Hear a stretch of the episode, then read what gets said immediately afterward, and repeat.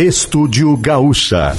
Parceria Santa Massa, Lojas Quero Quero, Claro, Sicredi, Iara, Grupo IESA, Espaço Luz e KTO.com.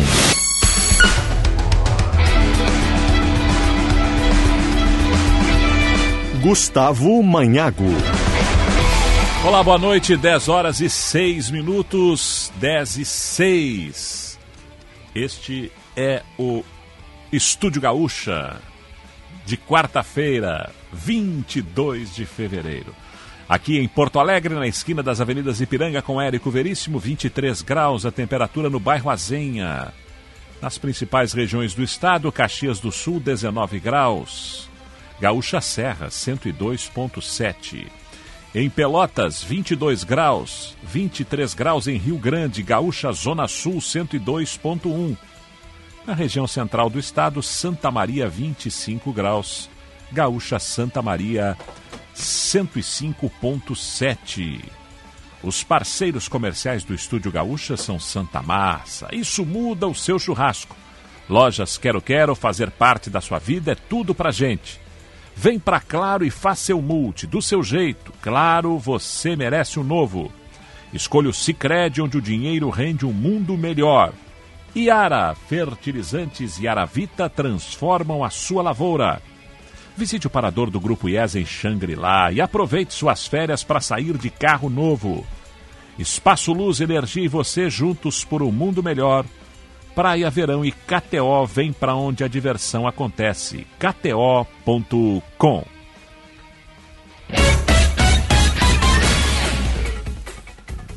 Vamos juntos até a meia-noite com as principais informações do jornalismo e do esporte aqui no fim de noite da Gaúcha. Na produção, Vitória Fagundes. Equipe técnica Ismael Cavalheiro, Wilson Vieira e Pietro Pezzi. Daqui a pouco nós vamos até Caxias do Sul, a Gaúcha Serra. Já estamos em condições agora, porque é o fato da noite. Uma operação que envolve órgãos de segurança e também da Justiça do Trabalho. Uma operação de combate a uma situação análoga à escravidão em Bento Gonçalves. Da Gaúcha Serra ao vivo, atualizando para a gente as informações, a repórter Vitória Leitsky. Boa noite, Vitória.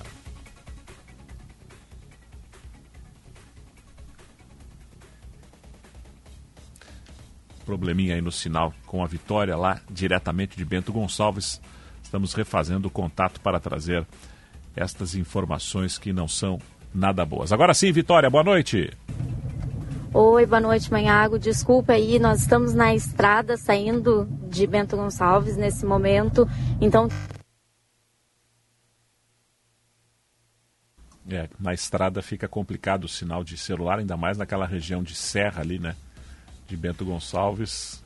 Vamos esperar aí a melhor posição para que a Vitória possa trazer a informação com mais precisão lá diretamente de Bento Gonçalves. Agora são 10 horas e 8 minutos. 10 e 8. Este é o Estúdio Gaúcha. Tem bola rolando na Libertadores da América. O Atlético Mineiro está empatando em 0 a 0 com o Carabobo, jogo lá em Caracas, na Venezuela. Essa partida é a partida de ida da segunda fase eliminatória. Amanhã o outro brasileiro entra em campo. O Fortaleza joga em Maldonado, no Uruguai, contra o Deportivo Maldonado. Libertadores, que teve hoje já uma partida finalizada em Quito, no Equador, é o Nacional em Dente Medellín, empataram em 0 a 0.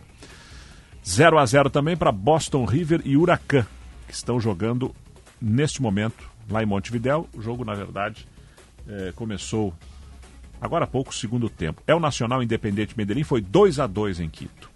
Copa do Brasil, tem gaúcho em campo e perdendo. O Ipiranga de Erechim está jogando em Rio Branco, no Acre, contra o São Francisco e vai perdendo para o São Francisco por 1 a 0. Com esse resultado, o Ipiranga está sendo eliminado na primeira fase da Copa do Brasil. Outras cinco partidas foram realizadas e finalizaram já na Copa do Brasil. Temos de novo a vitória? Mais uma tentativa, vitória aí direto de Bento Gonçalves. Manhã, mais uma vez comentando, né, que como nós estamos na estrada, saindo aqui de Bento, o sinal pode acabar oscilando, mas retomando a informação, pelo menos 150 homens nesta noite foram flagrados, né, em situação análoga à escravidão. Esse número pode aumentar porque até mesmo os próprios homens relatam que tem outros que estão nesse momento trabalhando e que não estavam na pousada onde a Polícia Rodoviária Federal, a Polícia Federal e o Ministério do Trabalho e do Emprego fez né, o flagrante. Eles chegaram por volta das 8 horas da noite neste local e encontraram péssima, uma péssima situação de alojamento, de de condição para esses trabalhadores que ficavam no local. Uh, segundo as informações, com base numa denúncia feita por um trabalhador que conseguiu fugir na madrugada de hoje, uh, eles vieram de Salvador, Bahia, com a promessa de ganhar 3 mil reais limpo e com tudo incluído, inclusive alimentação. Mas logo que eles chegaram, eles já notaram que a situação não era bem essa, uh, o que era oferecido, inclusive as condições alimentares eram péssimas, Manhago. Eles se alimentavam com comida estragada, muitos inclusive tiveram intoxicação, passavam mal uh, em função dessa comida já estragada, azeda, né, que era servida para eles e eles também eram condicionados a consumir num, num mercado que a princípio teria uh, valores superfaturados. O Ministério do Trabalho chegou a falar com, com o pessoal do, do mercado, mas como a operação está ocorrendo, imagina, são 150 homens para É, não temos condição de, de, de, manter essa conexão aí, mas a informação básica já foi passada, né? Uma operação correta e feita pelas polícias e também pela a Justiça do Trabalho e que a investigação seja dura, né? E que os eh, culpados sejam realmente punidos por esse fato aí eh, lamentável que aconteceu lá em Bento Gonçalves desta situação né, de, de trabalho escravo na Serra Gaúcha. São 10 horas mais 13 minutos, 10 e 13. Eu vinha passando aqui os resultados da Copa do Brasil. Daqui a pouco a gente vai uh, falar lá com o Jean Peixoto também, porque teve anúncio importante por parte do Ministério do Desenvolvimento Agrário liberando recursos para o combate à seca. Assim que tivermos o Jean Peixoto aí, já temos o Jean Peixoto, então vamos conversar com ele aí ao vivo, porque o Rio Grande do Sul sofre mais uma vez com a estiagem e o recurso liberado pelo Ministério do Desenvolvimento Agrário vai ajudar aí de alguma forma as famílias que tiveram prejuízos. Boa noite, Jean. Boa noite, Manhago. Boa noite, ouvintes da Rádio Gaúcha. Então, o governo federal vai destinar 430 milhões para ações emergenciais de combate à estiagem e auxílio às famílias afetadas pela seca aqui no nosso estado. O repasse foi autorizado hoje pelo presidente Luiz Inácio Lula da Silva durante uma reunião em Brasília que ocorreu durante a tarde. O ministro do Desenvolvimento Agrário, Paulo Teixeira, anunciou duas medidas para a área da agricultura familiar. A primeira é a criação de uma segunda parcela do chamado crédito instalação, no valor de 5.200 para cada agricultor, que vai ser destinado à compra de milho, ração para os animais e infraestrutura das propriedades rurais. O benefício vai ser destinado a 10 mil famílias. A segunda medida que ele anunciou é um crédito no valor de 6 mil reais, que vai ser destinado a 40 mil agricultores, o Pronaf Microcrédito. Já o Ministério da Integração e Desenvolvimento Regional prevê um investimento de até 100 milhões em apoio às prefeituras, com a contratação de carros-pipa, combustível para as prefeituras que já têm esses veículos e distribuição de cestas básicas. Outra importante medida que foi anunciada hoje, Manhago, mas dessa vez pelo ministro Wellington Dias, do Desenvolvimento Social, é que ele informa que mais de 10 mil famílias de agricultores de baixa renda, além de quilombolas e indígenas, vão receber um repasse de R$ 2.400 que vão ser divididos em duas parcelas por meio do cartão do Bolsa Família. O investimento total desse benefício vai ser de 24 milhões. A data de início do pagamento ainda não foi informada. Além disso, amanhã deve ocorrer uma visita com diversos ministros ao município de Ulha Negra, lá no sul do estado, que é um dos mais de 300 municípios gaúchos que decretaram situação de emergência em decorrência da seca, para avaliar justamente a situação da estiagem aqui no estado, Manhago. Obrigado, Jean. Agora são 10 e 16. Anúncio importante aí e um dos principais destaques lá na capa de GZH. Na cidade de Ulha Negra, as perdas pela estiagem chegam a 90%. 90% é, perda em função da seca lá na, na cidade de Ulha Negra, na região da Campanha, ali pertinho de, de Bagé. Então, esses recursos vão ser anunciados nesta quinta-feira pelo governo federal pela presença lá do ministro Paulo Teixeira, ministro do Desenvolvimento Agrário. 10 horas mais 16 minutos, estamos abrindo aqui o Estúdio Gaúcha desta quarta-feira, uma quarta-feira de cinzas, né? Fim de carnaval, com as informações da reportagem. Em seguida, o Guilherme Milman vai falar conosco para trazer também detalhes de violência de um caso lá na cidade de São Leopoldo, no Vale dos Sinos. 10 horas 16 minutos, 10 e 16. O Ipiranga de Erechim está perdendo na Copa do Brasil, 1 a 0 para o São Francisco lá no Acre. O Brusque se classificou, ganhou do Marília 3 a 0 em São Paulo. O São Raimundo de Roraima ganhou do Cuiabá, hein? Primeiro time da Série A eliminado na primeira fase. 4 a 3 para o São Raimundo de Roraima, classificado na Copa do Brasil. Calcaia do Ceará e Tombense de Minas empataram em 0 a 0 e o Tombense passou para a segunda fase. Nova Mutum 4 a 2 no Londrina, Nova Mutum classificado para a segunda fase. E o Volta Redonda em Sergipe ganhou do Falcon por 3 a 1, classificado o Volta Redonda para a próxima fase. Guilherme Milman atualiza pra gente a prisão desta dupla envolvida em morte de comerciante em São Leopoldo. Boa noite, Milman. Boa noite, Manhago. Boa noite a todos. Uma pri prisões que ocorreram ao longo das últimas semanas e que foram divulgadas agora há pouco pela Polícia Civil do caso da morte do dono de uma lan house em São Leopoldo no início do mês. Jonas Furtado da Silva, de 39 anos, foi morto a tiros dentro do seu próprio estabelecimento no bairro Vicentina, no, na manhã do dia 6 de fevereiro. Essas prisões, como eu falei, elas não ocorreram hoje, foram ao longo das últimas semanas uma operação policial que transcorreu aí nesse mês de fevereiro. E o primeiro a ser detido foi um homem de 35 anos que estava conduzindo o carro no momento do ataque, um Fiat Uno. Na semana seguinte foi a vez do executor, do homem que entrou no local e uh, matou o dono da Lan House. Esse indivíduo tem 25 anos. O delegado André Serrão, que assumiu há pouco a segunda delegacia de polícia de São Leopoldo, afirmou que os dois são inclusive parentes, são primos, moram na mesma casa na Ilha dos Marinheiros, em Porto Alegre. Um deles foi encontrado nesse endereço, o outro foi localizado no bairro Sarandi, na zona norte da capital. E algo que chama atenção é que nós já noticiamos esse fato, logo quando ocorreu, Manhago, como se fosse um latrocínio, pois o indivíduo eh, entrou no local anunciando o assalto e roubando inclusive 500 reais. Mas durante os depoimentos, os dois afirmaram que foram ao local com o objetivo de matar Jonas. Portanto, se trata de uma execução e que esse roubo ocorreu apenas como uma forma dos, dele entrar no local e reconhecer o alvo.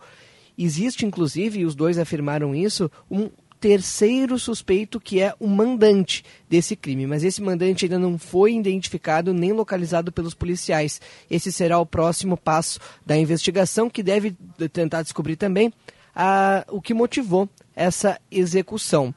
Sobre esses dois indivíduos, eles foram indiciados hoje pelo crime de homicídio e associação criminosa. Os detalhes em seguidinha lá em GZH, Manhago. Obrigado, Milman. Agora são 10h19 na Shiblivs Cup, que é a competição de futebol feminino que reúne quatro das principais seleções de futebol feminino do mundo lá nos Estados Unidos. Seleção brasileira vai perdendo mais uma já havia perdido para o Canadá no meio de semana, né, no fim de semana. Começou ganhando do Japão, perdeu para o Canadá e agora vai perdendo para as donas da casa. Os Estados Unidos vai ganhando por 1 a 0 8 do segundo tempo, os Estados Unidos vai ficando com o título da She Cup, que é uma competição preparatória para a Copa do Mundo Feminina, que será na Austrália e na Nova Zelândia no meio do ano. 10 horas 20 minutos, abraço né, para os nossos ouvintes aqui, ao presidente da FABURS, Federação das Associações do Municípios, de Municípios do Rio Grande do Sul, Paulinho Salerno, com a sua equipe da FAMURS a caminho de Bagé, porque estarão juntos com a comitiva de ministros que anuncia recursos para os municípios atingidos pela estiagem aqui no Rio Grande do Sul. Estão na estrada ouvindo o Estúdio Gaúcha. Abraço também para o nosso colega Everson Dornelles, jornalista lá da RBS TV Santa Rosa, que também está ligado aqui no Estúdio Gaúcha. 10 e 21, redação integrada de GZH volta às aulas da rede estadual. Muitas escolas particulares já voltaram na semana passada, 14 de fevereiro. Algumas voltaram aí nesta quarta-feira de cinzas, da rede particular. A rede estadual, com uma grande quantidade de alunos, volta nesta Quinta-feira, Bibiana Dil, boa noite. Isso, Manhago, muito boa noite para ti, boa noite para todos. Às sete e meia da manhã começam as atividades nas escolas da rede estadual aqui do Rio Grande do Sul. Segundo a Secretaria Estadual da Educação, são 743.400 alunos que estão matriculados em mais de duas mil escolas. O retorno acontece poucos dias depois, Manhago, que o governo gaúcho anunciou um plano de reformas das instituições de ensino da rede estadual. Foram identificados 176 colégios em situação crítica em termos de infraestrutura, sendo que desses, dois estão interditados e quase 1.900 apresentam problemas definidos como intermediários. Ainda conforme a pasta, o número de escolas com ensino em tempo integral vai passar de 17 para 111 neste ano. E como tu lembrou, né, Manhago, agora, hoje, quarta-feira de cinzas. Quem retomou as aulas foi a Rede Municipal de Porto Alegre e também parte das escolas privadas, começando o ano letivo. Manhaco. Obrigado, Bibiana Dil, 10 e 22. E agora vamos falar de um assunto que chamou a atenção nos últimos dias, né? A possível perda da Carteira Nacional de Habilitação e do passaporte de forma automática para os inadimplentes. Vamos tirar dúvidas aqui no Estúdio Gaúcha com o advogado e professor de processo civil da Universidade Mackenzie do IBMEC em São Paulo, professor Luiz Delório. Obrigado por nos atender aqui na Rádio Gaúcha. Boa noite, professor. Boa noite, o prazer é meu, sempre um prazer falar com vocês. Estou à disposição. Muito obrigado por nos atender e, de certa forma, tentar ajudar as pessoas aí em esclarecer aquele aquele susto inicial de que vai perder a carteira de habilitação, vai perder o passaporte de forma automática. O que, que o senhor pode acompanhar já desse, desse tema e que pode, de certa forma, tranquilizar ou não as pessoas, hein, professor? Vamos lá. Importante entender que isso não é uma novidade na legislação. Isso está previsto desde 2015 numa lei chamada Código de Processo Civil, que entrou em vigor em 2016 mas existia uma discussão se essa previsão era ou não era constitucional. E aí, recentemente, nesse mês de fevereiro, o Supremo, que é o órgão máximo do nosso judiciário, disse: esta previsão é sim constitucional. Então o debate vinha desde 2016 e agora em 2023 o Supremo definiu foi uma votação bastante expressiva, 10 a 1, né, dos 11 ministros do Supremo, 10 entenderam que é constitucional esse tipo de medida no sentido de buscar fazer com que as decisões judiciais, inclusive envolvendo pagamento de dívida, possam ter como consequência algumas medidas, vamos dizer assim, mais fortes, mais incisivas para tirar o devedor de uma zona de conforto. Então, o primeiro contexto para a gente entender é este. Perfeito. E era uma, uma medida que alguns advogados já pediam e que agora, com a, a deliberação do STF, podemos dizer que esses pedidos vão se proliferar, né, doutor? Exatamente isso. A tua análise está perfeita. Mas o importante é entender, quando que isso acontece? Vamos imaginar, alguém está devendo aluguel, alguém está devendo prestação do carro, alguém não pagou o celular, a conta de luz, a conta de água. Imediatamente vai perder a carteira ou o passaporte ou ser proibido de prestar concurso público ou ter um bloqueio de cartão de crédito? De jeito nenhum. Primeiro precisa existir um processo judicial. Então, por exemplo, uma conta de celular uma conta de luz ou um débito de condomínio, quando ainda não tem processo judicial para ir atrás dessa quantia, não permite esse bloqueio. Agora, não houve o pagamento, o credor precisou ingressar em juízo para buscar essa dívida contra o devedor. Depois que tem o processo judicial, que começa o processo judicial, e que não tem mais discussão quanto ao valor da dívida, a gente passa dentro da lei brasileira por um momento em que vai acontecer o quê? Tentar achar algum patrimônio para apreender esse patrimônio, para este patrimônio do devedor responder pela dívida. O nome técnico disso é penhora. Então, se eu tenho uma dívida de condomínio, uma dívida de aluguel, uma dívida tributária de IPTU, uma dívida de uma ação trabalhista, já entramos em juízo, já houve a definição do valor a ser pago, não há o pagamento espontâneo, vem o judiciário e bloqueia o patrimônio do devedor pela chamada penhora. Isso também já era, não era novidade nenhuma. Agora, o que acontece? Muitas vezes, quando chega neste momento de ter o bloqueio do patrimônio do devedor, a tal da penhora, não tem nada em nome do devedor. Nem na conta bancária, nem no imposto de renda, em lugar nenhum. Se não existe patrimônio passível de ser penhorado, a execução não tem como prosseguir. O processo judicial não tem como prosseguir. E aí, se não há patrimônio algum, depois de algum período, isso é variado, mas vamos definir em torno de cinco anos, essa dívida deixa de existir. O termo técnico para isso também é prescrição. Então, o que acontecia no Brasil muitas vezes? Quando alguém sabia que tinha um débito, esvaziava o seu patrimônio, colocava em nome de terceiro, colocava em nome de parente, colocava em nome de amigo, o que obviamente é indevido, mas se não tinha como provar que tinha sido feita essa transferência, fazia com que o credor que tinha direito a receber aquela quantia, repito, pode ser uma dívida de condomínio, que aí é em prejuízo de todo o condomínio, pode ser uma dívida de aluguel, que é em prejuízo de quem alugou, ou pode ser uma dívida trabalhista, né, em que o trabalhador não consegue receber da empresa aquele valor devido. O que, que acontece agora com essa previsão legislativa declarada constitucional? Caso não se encontre nenhum patrimônio, e aí vem o ponto importante, e desde que haja demonstração de que esse devedor tem patrimônio, está escondendo o patrimônio, o patrimônio está em nome de terceiro, aí o juiz pode, a pedido do advogado do credor, aplicar essas medidas mais incisivas, o termo técnico delas é coercitivas, medidas coercitivas para dizer, eu não quero tirar o teu passaporte, eu não quero tirar a tua carteira de motorista, mas já que na rede social um dia você está passeando em Punta del Este, outro dia você está abraçado com o Mickey, outro dia você está embaixo da Torre Eiffel.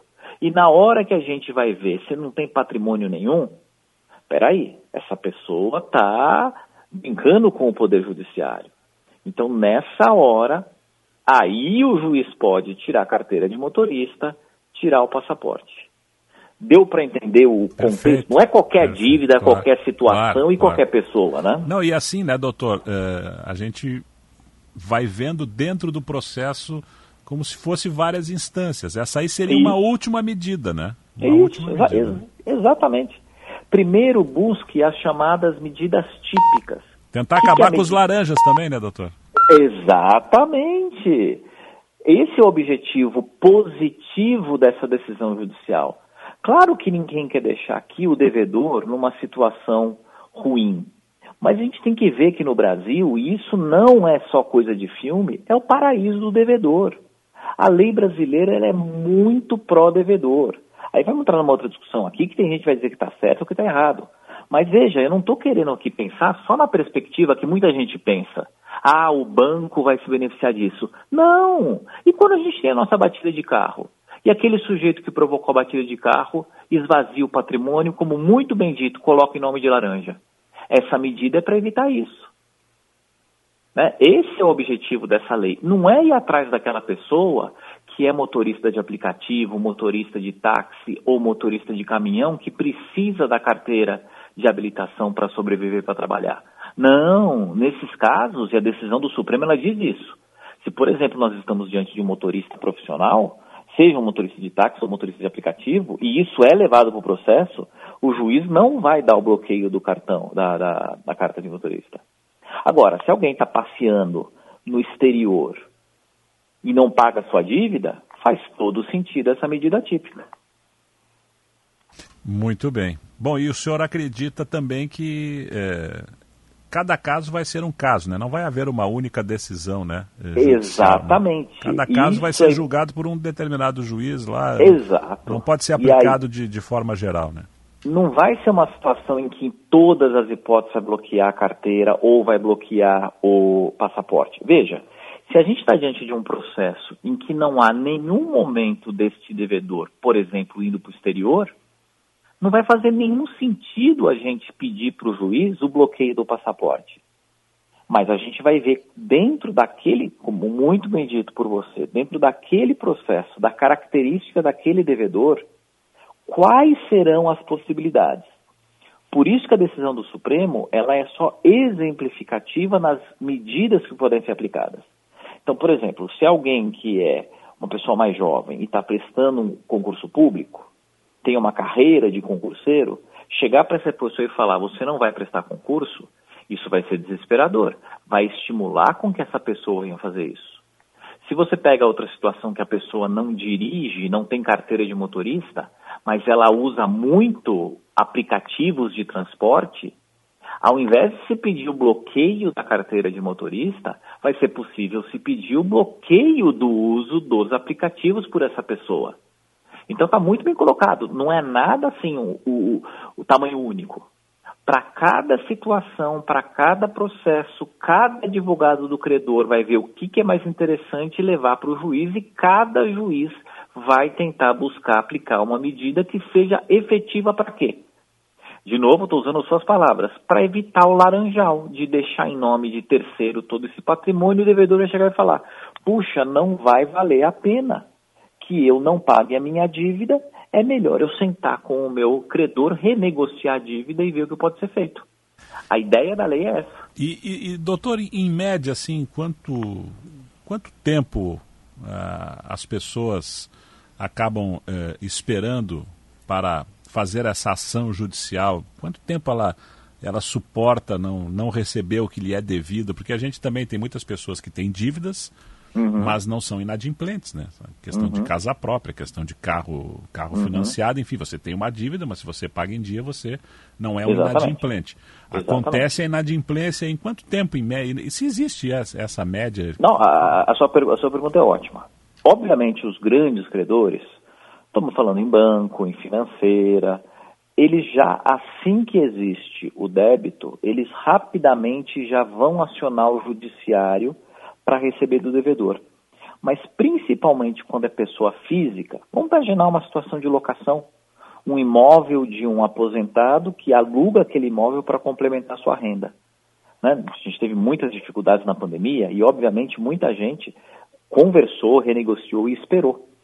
E algumas pessoas voltaram a pagar normalmente e segue a vida tudo tranquilo. Agora, infelizmente, muitas pessoas não, não conseguem.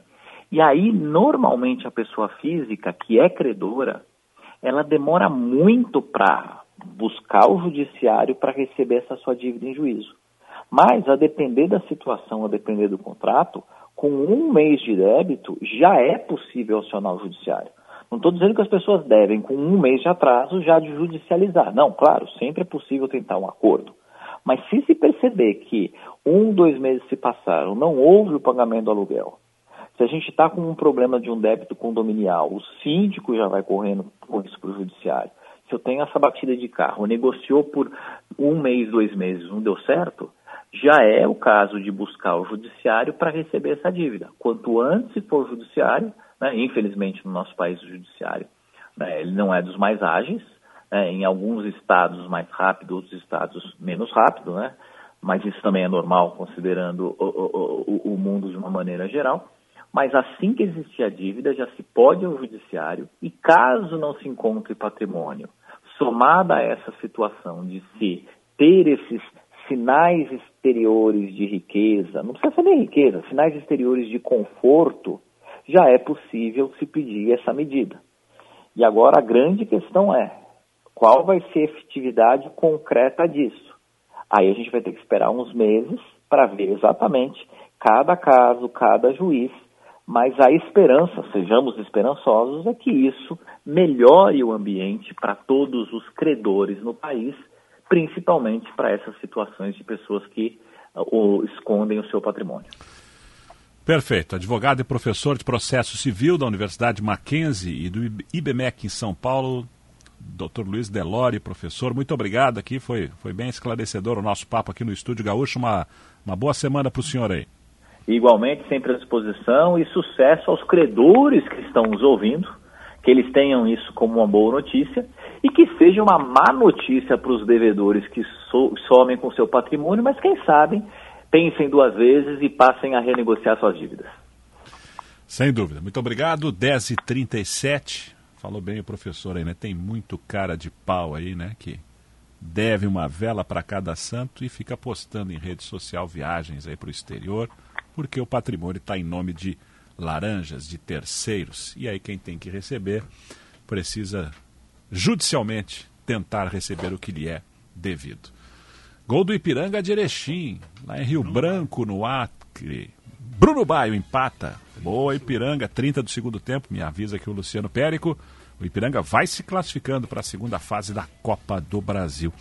Uh, uma pesquisa da Confederação Nacional de Dirigentes Logistas, a CNDL, e também do SPC Brasil, revelou que o número de inadimplentes no país voltou a crescer em janeiro, chegando a 65 milhões de pessoas.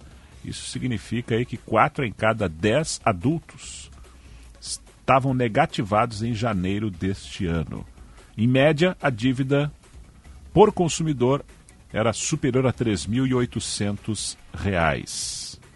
Ou seja, é uma forma de tentar né, combater a inadimplência.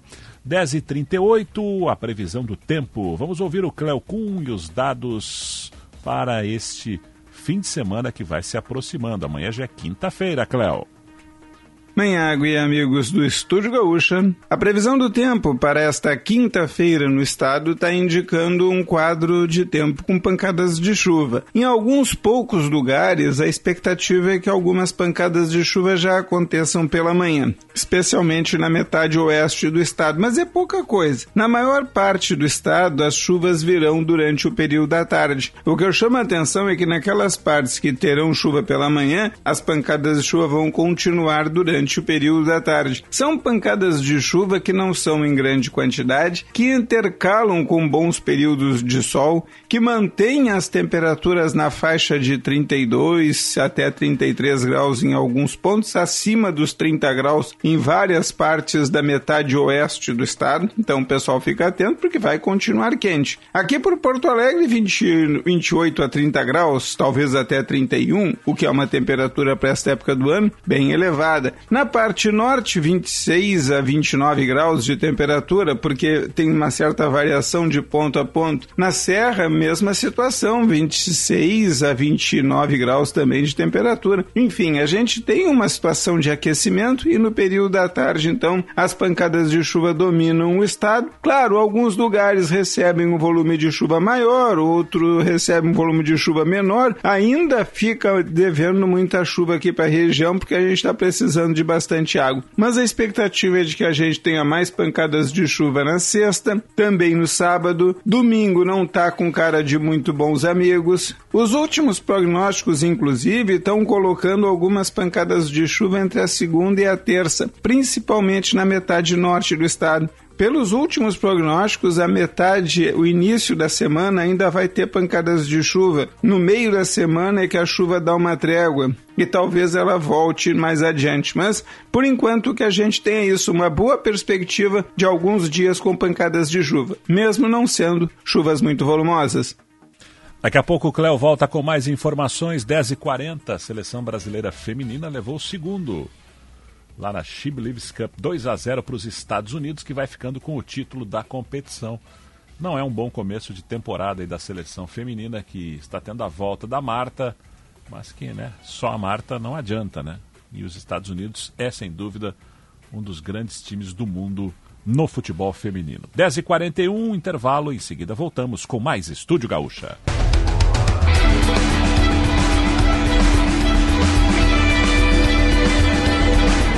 10 horas 44 minutos, 10 e 44 Estúdio Gaúcha, a sua companhia na noite da Gaúcha. Com Santa Massa, isso muda o seu churrasco. Lojas Quero Quero, fazer parte da sua vida é tudo pra gente. Vem pra Claro e faça seu multi, do seu jeito. Claro, você merece o novo. Escolha o Cicred, onde o dinheiro rende um mundo melhor. Iara, fertilizantes e Aravita transformam a sua lavoura. Visite o parador do Grupo IES em Xangri-Lá e aproveite suas férias para sair de carro novo. Espaço Luz, Energia e você juntos por um mundo melhor. Praia, Verão e KTO, vem para onde a diversão acontece. KTO.com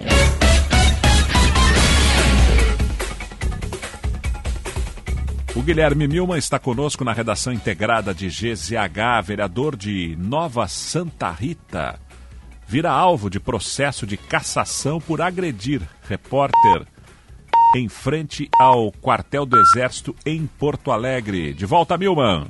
Pois é, Manhago. A Câmara de Vereadores de Nova Santa Rita aprovou hoje, no final da tarde, o início do processo de cassação do vereador Eliel Antônio Alves, do PRTB. Eliel agrediu um repórter cinematográfico da emissora RDC TV no início desse ano, em janeiro, aqui em Porto Alegre. Essa decisão foi aprovada por seis votos a quatro. Logo após a definição, foi formada uma comissão especial que vai apurar a denúncia por quebra de decoro. Os trabalhos devem iniciar num período de cinco dias e a conclusão precisa ocorrer em até 90 dias. Lembrando, Manhago, que o vereador foi flagrado num vídeo agredindo o profissional ao lado do Comando Militar do Sul. No local ocorria um acampamento de bolsonaristas que contestavam o resultado das eleições. Nós fizemos contato com o vereador que não nos respondeu até o momento a respeito de, dessa votação favorável à abertura do processo de cassação. Obrigado, Guilherme Milman. Agora são 10h46. No último domingo, um médico foi morto após marcar encontro em aplicativo de relacionamento no Paraná. Vamos conversar agora ao vivo aqui no Estúdio Gaúcha com o delegado titular da Delegacia de Crimes Informáticos do DEIC, delegado Tiago Albeste. Boa noite, delegado. Boa noite, Moiago. Boa noite a todos os ouvintes da Rádio Gaúcha. O nosso contato com o senhor aqui é importante para que tente ajudar que outras pessoas não acabem caindo em algum tipo de, de problema como aconteceu com esse médico lá no Paraná. Gostaria que o senhor falasse um pouco para a gente aí se, se acompanhou esse caso e o que pode fazer a respeito aí para que as pessoas não caem nesse tipo de, de situação, delegado. Esse caso nós acompanhamos à distância, muito mais pela mídia do que por qualquer outro meio. Então não tenho detalhes desse caso concreto, né, de toda a dinâmica que aconteceu. Agora, é muito importante as pessoas notarem que cada vez mais a criminalidade, e ela, de uma maneira muito diversificada, ela migra para os meios digitais. Então, tudo aquilo que a gente enfrentava na vida real, o golpe que a gente poderia ser vítima na rua, é, determinadas extorsões que nós eventualmente poderíamos ser vítimas pelo meio do telefone, na ligação, hoje acaba sendo migrado para as redes sociais, para o uso da internet. E esses casos envolvendo encontros, eles acabam se prevalecendo de algumas circunstâncias especiais. Né?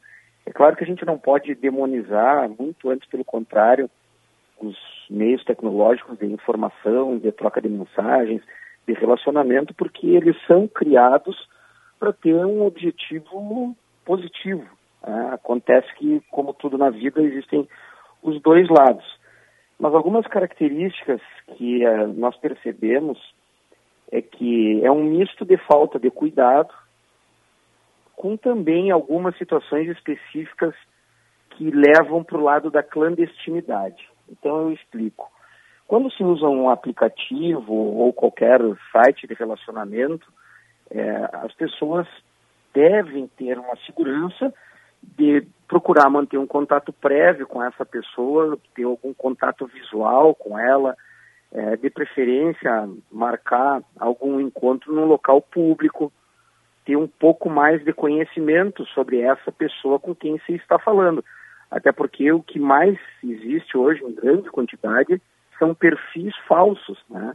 A pessoa acha que está falando com aquela pessoa que está na foto, quando na verdade está conversando com outra completamente diferente e os golpistas estão aí justamente para isso. Então, quando o site de relacionamento ou aplicativo ele é utilizado para marcar encontros e esse encontro guarda alguma característica de clandestinidade, aí é que as coisas começam a ficar muito perigosas. Porque a clandestinidade é como tu marcar um encontro no escuro. Então, às vezes as pessoas elas não querem, por alguma circunstância pessoal, elas não querem aparecer em público, elas têm alguma motivação com que faça que aquele encontro específico seja algo sigiloso, algo que as pessoas né, não podem saber, e aí ela acaba meio que entrando numa loteria. E infelizmente essa loteria pode se converter numa roleta russa, como esse caso que acabou acontecendo aí no Paraná, que infelizmente acabou originando uma vítima. É porque o importante é sempre desconfiar, né, doutor? Porque se no caso de estelionatos aí, que o senhor está tá mais acostumado, talvez com esse tipo de caso aí, uh, quando a oferta ela é muito boa, né, um valor muito barato no aluguel ou em algum produto, a pessoa tem que desconfiar. Nesses casos de, de, de aplicativo de relacionamentos aí, pessoa também tem que dar uma desconfiada, assim, se é uma mulher, se é um homem muito bonito, muito mais jovem, com a foto, né? Eu acho que a, a pessoa ela, ela tem que partir da desconfiança para não cair nesse tipo de golpe, né? É, certamente. Tudo é uma questão de verificação e de constatação, né? É, porque as abordagens, isso é bem verdade dizer, as abordagens que são realizadas por, por esse tipo de pessoa são muito bem elaboradas, muito bem elaboradas. Claro que a gente não pode, é, digamos, cair naquele conto em que quando a esmola é demais, né, o santo tem que desconfiar. Às vezes acontecem assim, situações assintosas e que as pessoas, na empolgação, acabam comprando aquele bilhete, acabam entrando naquela situação e não tem aquela calma necessária para fazer uma avaliação um pouco mais cautelosa da situação. Então, se nós aliarmos aí um pouco de falta de atenção com a expertise que esses grupos possuem, é, a chance de acontecer o, o, engodo né, é muito, muito grande mesmo. Então, a, sempre a certificação, buscar realizar encontros em locais públicos, é, de preferência mais de uma vez, mais de uma vez, porque é, a criminalidade e os criminosos, eles têm tempo. Então, eles têm tempo para criar artimanha, para criar o cenário, para criar situações em que efetivamente aquele encontro se torne atrativo. E especialmente esses encontros em que a vítima acaba ali em nome de uma clandestinidade ou de uma da manutenção de algum aspecto da sua privacidade, da sua intimidade, ela acaba não adotando todas essas cautelas de certificação e de encontros em locais públicos. E isso aí é extremamente, extremamente perigoso. E daqui a pouco, daqui a pouco também, né, doutor, uh tentar fazer uma, uma pesquisa ali né, na, naquela pessoa para ver se ela realmente existe, né?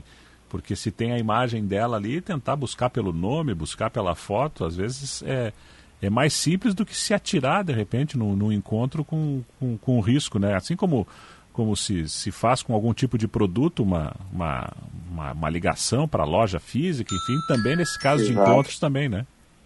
Exato, exato. É, se certificar na internet é, não é demais, né? muito embora possa parecer um exagero ou então possa parecer inadequado para os dias de hoje. Né? Tem pessoas, por exemplo, que não gostam nem de receber áudio. Tem pessoas que hoje em dia não gostam mais de receber ligação. Querem conversar única e exclusivamente pelo WhatsApp. A vida moderna mudou radicalmente alguns costumes, né? Mas nesse tipo de situação em que tu está disposto a encontrar uma pessoa é, que não se conhece, até mesmo uma simples, mas necessária chamada de vídeo. Então, tu vai te certificar que aquela pessoa com quem tu está marcando é, efetivamente é quem diz que é, né? Agora, efetivamente, isso fica um pouco mais facilitado quando as duas partes estão dispostas a efetivamente é, aparecerem uma para outra, né? Essas situações de clandestinidade aí, que, que originam alguns crimes graves, inclusive, que daí pode virar um roubo, pode virar um latrocínio, pode virar um homicídio, essas situações elas são mais restritas justamente por causa da clandestinidade, né? Então é um, acaba sendo um encontro às cegas bem, bem perigoso. Aqui no Rio Grande do Sul, o senhor tem, tem algum é, índice deste tipo de crime, de, de, de, algum tipo de problema em aplicativos de relacionamentos é, entre pessoas, doutor? Não, não temos um. Não tem, eu, eu, particularmente, não tenho esse índice. Por quê?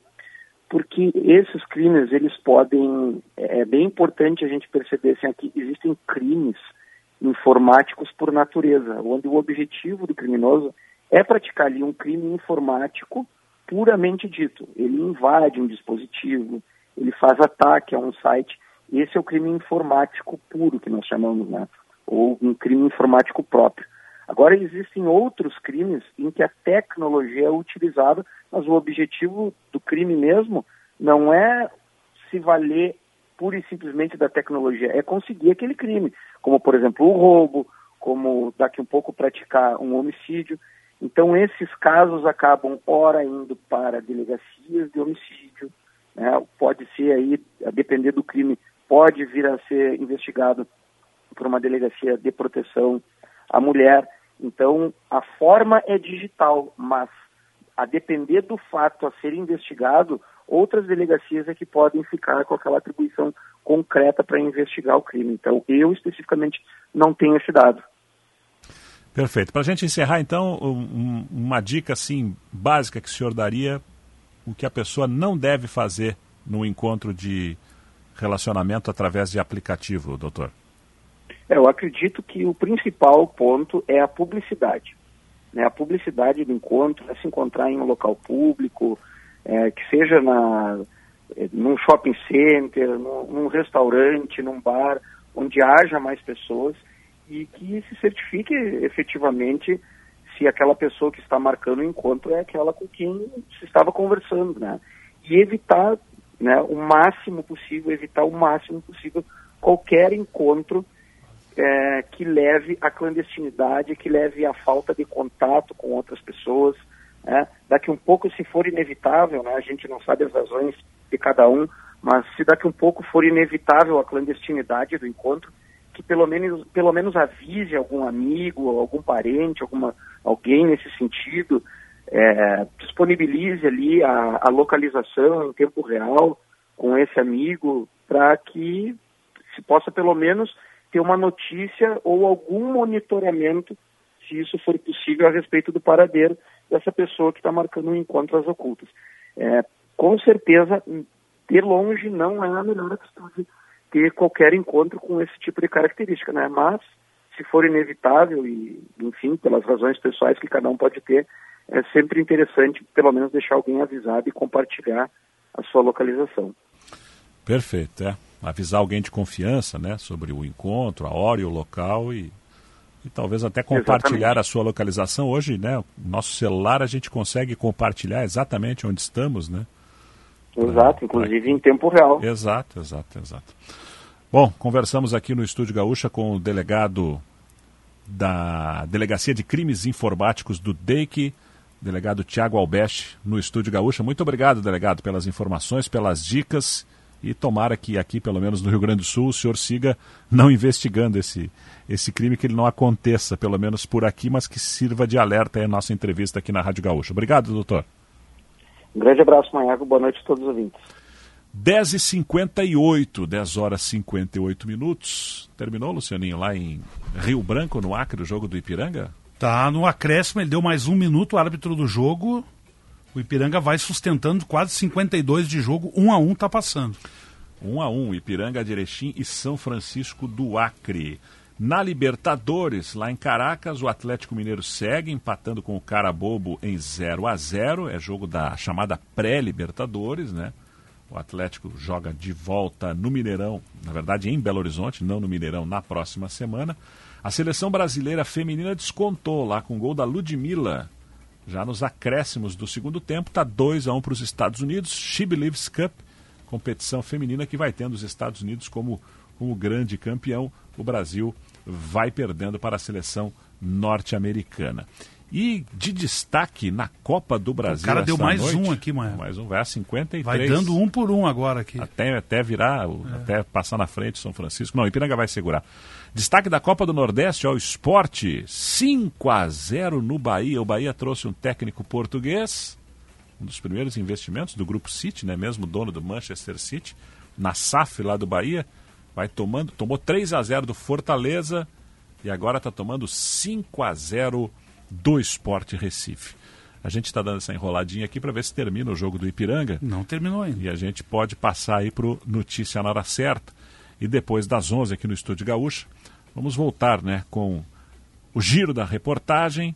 E mais tarde Acabou. ainda estaremos com a dupla Granal. Ipiranga é classificado. Classificado. 1 um a 1 um, fim de jogo lá no Acre um para o São Francisco, um para o Ipiranga, gol do Bruno Bai. Ipiranga vai para a segunda fase da Copa do Brasil e vai ganhar mais 900 mil reais, 1 milhão 650 mil em duas fases. O time de Erechim é o primeiro gaúcho classificado para a segunda fase. Voltamos em seguida com o Estúdio Gaúcha. Você está ouvindo Estúdio Gaúcha. Jornalismo e esporte juntos no fim de noite da Gaúcha. Gustavo Manhago. De volta para a hora final do Estúdio Gaúcha desta quarta-feira, 22 de fevereiro. Agora são 11 e 7 da noite. Praia, Verão e KTO. Vem para onde a diversão acontece, kto.com. Espaço Luz, Energia e você, juntos por um mundo melhor. Visite o parador do Grupo IES em Xangri-Lá e aproveite suas férias para sair de carro novo. Iara Fertilizantes e Iara Vita transformam a sua lavoura. Escolha o Cicred, onde o dinheiro rende um mundo melhor. Vem pra Claro e faça seu multi do seu jeito. Claro, você merece o novo. Lojas Quero Quero fazer parte da sua vida é tudo pra gente. E Santa Massa, isso muda o seu churrasco. Produção da Vitória Fagundes, na equipe técnica Ismael Cavalheiro, Wilson Vieira e Pietro Pezzi. Vamos uh, dar sequência aqui ao Estúdio Gaúcha com o giro da reportagem, voltando à redação integrada de GZH, para falar mais uma vez com a Bibiana Dil. O Ministério da Saúde suspende exportações da China após confirmação de caso da vaca louca. De novo, Bibiana. Pois é, Manhago, notícia dessa noite agora, o país vai suspender exportações de carne para a China a partir de quinta-feira, depois dessa confirmação de um caso de encefalopatia espongiforme bovina, que é conhecida como a doença da vaca louca no estado do Pará. O Ministério da Agricultura informou em nota que está tomando todas as providências do protocolo sanitário. Segundo a Agência de Defesa Agropecuária do Estado, o caso em um animal foi registrado em uma propriedade com 160 cabeças de gado que foi inspecionada e interditada preventivamente. Por enquanto, Manhago, os sintomas indicam que se trata de uma forma atípica da doença, que surge de forma espontânea no animal, então não há risco de disseminação no rebanho e nem risco ao ser humano. Mas amostras foram enviadas para um laboratório no Canadá para que seja confirmada essa suspeita. O animal em questão foi abatido. Lembrando que no Brasil, os últimos casos da doença da vaca louca foram registrados em 2021, aí nos estados de Minas Gerais e no Mato Grosso. Portanto, a partir de amanhã, o país suspendendo exportações de carne para a China devido a esse caso da doença da vaca louca. Manhago. Obrigado, Bibiana. 11 horas 9 minutos. O governo do estado do Rio Grande do Sul já distribuiu novo lote de vacina bivalente contra a Covid-19. Na verdade, ele vai distribuir amanhã este novo lote de vacinas, Guilherme Milman. Isso aí, Manhago. Vai distribuir amanhã mais um lote com 97 mil doses da chamada vacina bivalente. Essa é a terceira distribuição de remessas do novo imunizante.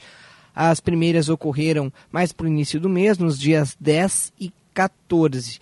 Essa vacina, para quem não sabe, ela está sendo fabricada pela Pfizer e tem como objetivo se proteger contra a nova variante Omicron e as cepas dessa nova variante, né, as chamadas subvariantes. Ela também protege da variante original do coronavírus, que é a mesma que é protegida pelas demais vacinas. Atualmente, Está sendo recomendado o uso para idosos a partir dos 70 anos, com prioridade para aqueles que residem no que se chama de é, institui instituições de longa permanência, que nada mais são do que as casas geriátricas.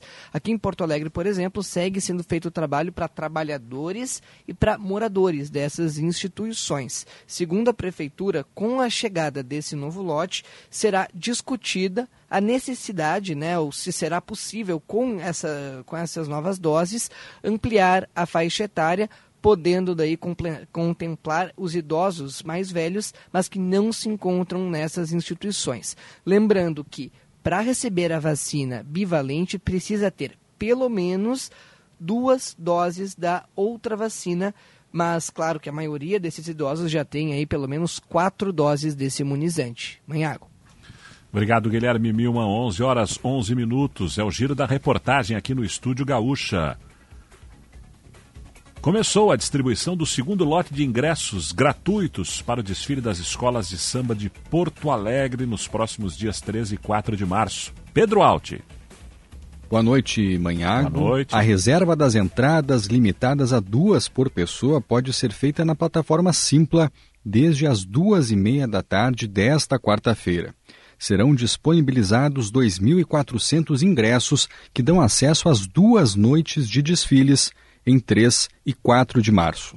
O primeiro lote de ingressos gratuitos ofertados no dia 17 de fevereiro foi esgotado em menos de 24 horas.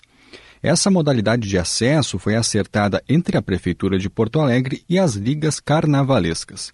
Os desfiles acontecerão no Complexo Cultural do Porto Seco e também seguem disponíveis ingressos para os camarotes do local, que comportam até 15 pessoas e podem ser adquiridos também na plataforma Simpla, com valores entre 3 e 4 mil reais. Dez escolas desfilam na sexta-feira, dia 3 de março, e outras 11 no sábado, dia 4.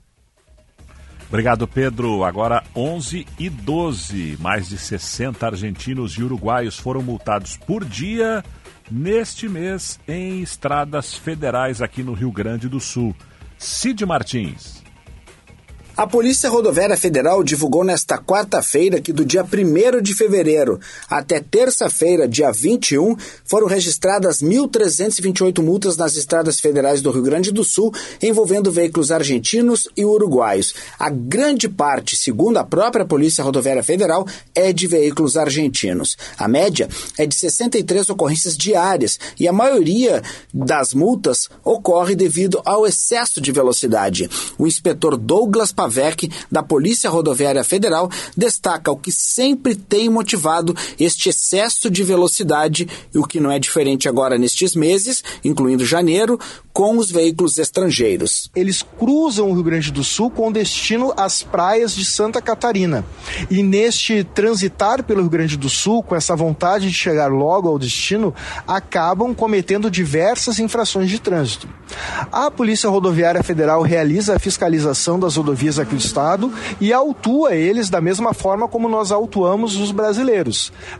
Uh, por outro lado, a gente também nas fronteiras realiza essa orientação da necessidade de, de se respeitar a legislação de trânsito brasileira. Aqui no estado, o acidente que mais causa morte é a colisão, a colisão frontal. Na terça-feira, mas ainda sem saber as causas exatas, a colisão entre dois carros argentinos na BR-290 em Rosário do Sul, na fronteira oeste, deixou duas pessoas mortas, inclusive uma criança. A colisão frontal está na estatística do tipo de acidente que é mais causado por veículos argentinos e também uruguaios nas estradas federais do Rio Grande do Sul. Ainda em relação às multas aos hermanos, em janeiro deste ano, a média diária de multas aplicadas a argentinos e uruguaios foi de 70 casos, um total de 2.172 ocorrências. 2023, incluindo janeiro e até o dia 21 de fevereiro é, desde o ano de 2020, na comparação entre janeiro e fevereiro, o verão que mais registra multas a veículos dos hermanos, mas isso se deve muito à pandemia, ao início da pandemia e à pouca movimentação de turistas estrangeiros, argentinos e uruguaios por causa da crise nos países vizinhos. Para a Rádio Gaúcha, Cid Martins. Obrigado, Cid. 11 e 15 marcou o sinal da Gaúcha. Guilherme Milman, falta de luz. Por quê, hein, Guilherme? Um problema específico ali na região do bairro Santana, Manhago. É um problema que ocorre, na verdade, desde o final da tarde, 5 e meia da tarde. Segundo a CE, houve a necessidade emergencial de um reparo em um cabo e equipamento de rede elétrica. Inicialmente, esse problema afetou grande parte do bairro e ao longo da noite foi se normalizando, mas a, a gente ainda tem relatos de pessoas que estão sem luz há mais de quatro horas, principalmente ali na Rua Santana, próximo da Vicente da Fontoura. A previsão da CE é normalizar totalmente a situação até a meia-noite. As equipes seguem trabalhando, mas fica aqui o registro, então, de um problema na eletricidade para moradores aqui da região central de Porto Alegre. Obrigado, Milman. 11 e 16. Para solucionar precariedade estrutural, Hospital Materno Infantil de Porto Alegre tem cerca de 13 milhões de reais em obras previstas para este ano. Rafael Fávero. Boa noite, Manhago, ouvintes Boa da Gaúcha. Conforme a direção do hospital, duas obras chegaram a ir para a licitação, mas foram suspensas para readequações. Uma delas diz respeito à reforma do andar térreo e do centro obstétrico. O investimento está orçado em 2 milhões e 800 mil reais. A outra é a reforma da parte elétrica, em um total de 7 milhões de reais. Ainda está previsto para 2023 um novo centro de referência infanto-juvenil, que vai custar 2 milhões milhões e 400 mil reais e terá também verbas do Tribunal de Justiça e do Ministério Público. O investimento vai contemplar a criação de uma sala para atender mulheres vítimas de violência sexual. A direção garante que cerca de 14 milhões de reais já estão garantidos e que, apesar de não termos uma data exata definida para o início de cada uma dessas obras, elas irão ser executadas em 2023. Já estão em andamento as obras de impermeabilização dos blocos A, B e C, a reforma dos elevadores do bloco C e também é importante frisar que, conforme a atual gestão do hospital, o local ficou cerca de 16 anos sem obras de reforma da estrutura física. Manhago. Obrigado, Rafael. 11 17, giro da reportagem aqui no Estúdio Gaúcha. A repórter Karine Dallavalle fez uma matéria especial falando sobre linguagem neutra. Ela conversou com vários jovens para entender um pouco mais sobre o estilo de fala e escrita de gênero indefinido. Karine. Boa noite aos ouvintes. Desde que movimentos LGBT começaram a usar a linguagem neutra, que é aquela comunicação sem marcação de gênero, em que se fala todes em vez de todos, por exemplo, a reação da sociedade foi de estranhamento, em alguns casos até de recusa. Foram criadas leis no Brasil proibindo escolas e universidades de usarem a linguagem neutra. Em Porto Alegre, o prefeito Sebastião Melo sancionou, no ano passado, uma lei impedindo esse tipo de comunicação na rede municipal de ensino da capital. Mas agora o Supremo Tribunal Federal derrubou uma lei de Rondônia que veta a linguagem neutra em escolas e universidades. Com isso, convidei estudantes para explicar quando, como e por que eles usam a linguagem neutra. Segundo três jovens universitários de Porto Alegre, a linguagem neutra contempla as pessoas não binárias, ou seja, pessoas que não se reconhecem nem como homem nem como mulher. É uma comunicação que começou nas redes sociais e foi ganhando adesão na fala, na oralidade. Eu entrevistei o Dani Bestetti, que é um estudante de história da URGS, tem 22 anos, se reconhece como pessoa não binária e pede para ser identificado, para ser chamado como ele ou elo. O Dani usa a linguagem neutra, mas não o tempo todo. Ele não flexiona todas as palavras para o gênero neutro, só algumas. E antes de abordar um amigo, um colega, ele costuma perguntar com qual pronome a pessoa quer ser tratada se ele, ela ou elo. Dependendo da resposta, se a pessoa diz que quer ser tratada como elo, por exemplo, então é um sinal para usar a linguagem neutra. Vamos ouvir o Dani. Como está lindo hoje, sabe? Esse tipo de coisa, assim. É bem normal, assim. Até porque a gente não usa sempre palavras flexionadas por pronome em todas as frases. Então é normal quando tu vai usar alguma, ai, como está perfeito, ou tu tá se sentindo bem, esse tipo de coisa. Como é que é a tua abordagem? Tu chega numa pessoa que tu não conhece e tu pergunta qual que é o pronome dela? Eu Como pergunto. eu fiz contigo antes? Sim, eu pergunto hum. quais seus pronomes. Para os estudantes que eu entrevistei, a linguagem neutra ainda está saindo das redes sociais, está engatinhando, tomando conta aos poucos dos ambientes universitários, acadêmicos e futuramente esses jovens acreditam que será uma comunicação que vai ter mais adesão na sociedade.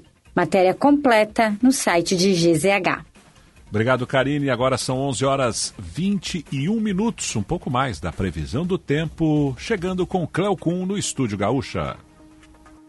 E agora a gente está de volta para falar um pouco mais sobre a situação do tempo no estado, sobre essa perspectiva de voltar a ter pancadas de chuva e elas vão voltar, o que está variando e o que está deixando a gente ainda com uma certa preocupação é que em todos os prognósticos a expectativa que o volume de chuva esperado não é grande. A quantidade de chuva que cai sobre o estado do Rio Grande do Sul não é uma quantidade muito volumosa. Embora a gente tenha três três, quatro, cinco dias com pancadas de chuva, são três, quatro, cinco dias com pancadas de chuva dentro de uma massa de ar quente que recebe um pouco de umidade e transforma essa umidade em pancadas de chuva. Então não repõe aquela umidade que já passou.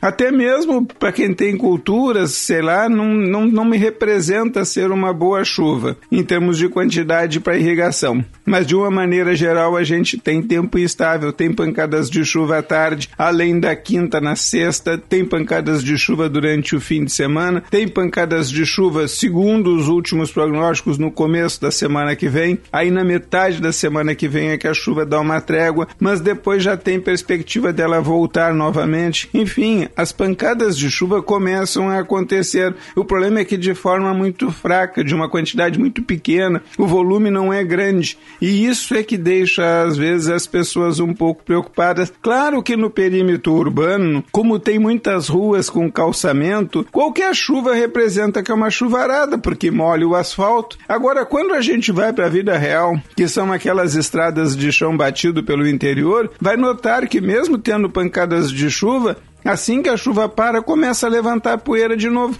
É esse tipo de situação que quem mora na cidade não vê. Então a expectativa é essa, é manter aí, mesmo com pancadas de chuva, ainda um déficit hídrico que não é tão pequeno sobre o estado do Rio Grande do Sul.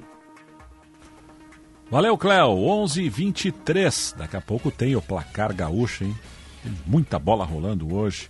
Liga dos Campeões da Europa, Copa do Brasil, Copa Libertadores, Teve também Copa do Nordeste, Paulistão.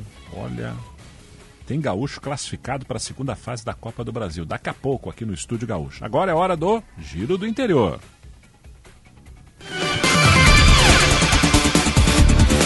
Construção de uma indústria de etanol em Santiago. É a movimentação da economia na região central do estado. Repórter Bruna Oliveira. Boa noite, Manhago e ouvintes Boa da noite. Gaúcha. O sinal verde para a construção de uma usina de etanol em Santiago, na região central, com a entrega das licenças ambientais pelo governo do estado, alimenta as expectativas pelo impulso que o empreendimento trará à região. Utilizando os cereais de inverno como matéria-prima, exemplo do trigo, a indústria da ACB Bioenergia terá capacidade inicial de produzir 10 milhões de litros de etanol por ano, além de gerar empregos e atrair outros negócios. Será a primeira indústria desse tipo de geração com base de cereais aqui no estado. O investimento total para a construção será de 75 milhões de reais e a expectativa é de que sejam criados 50 empregos diretos.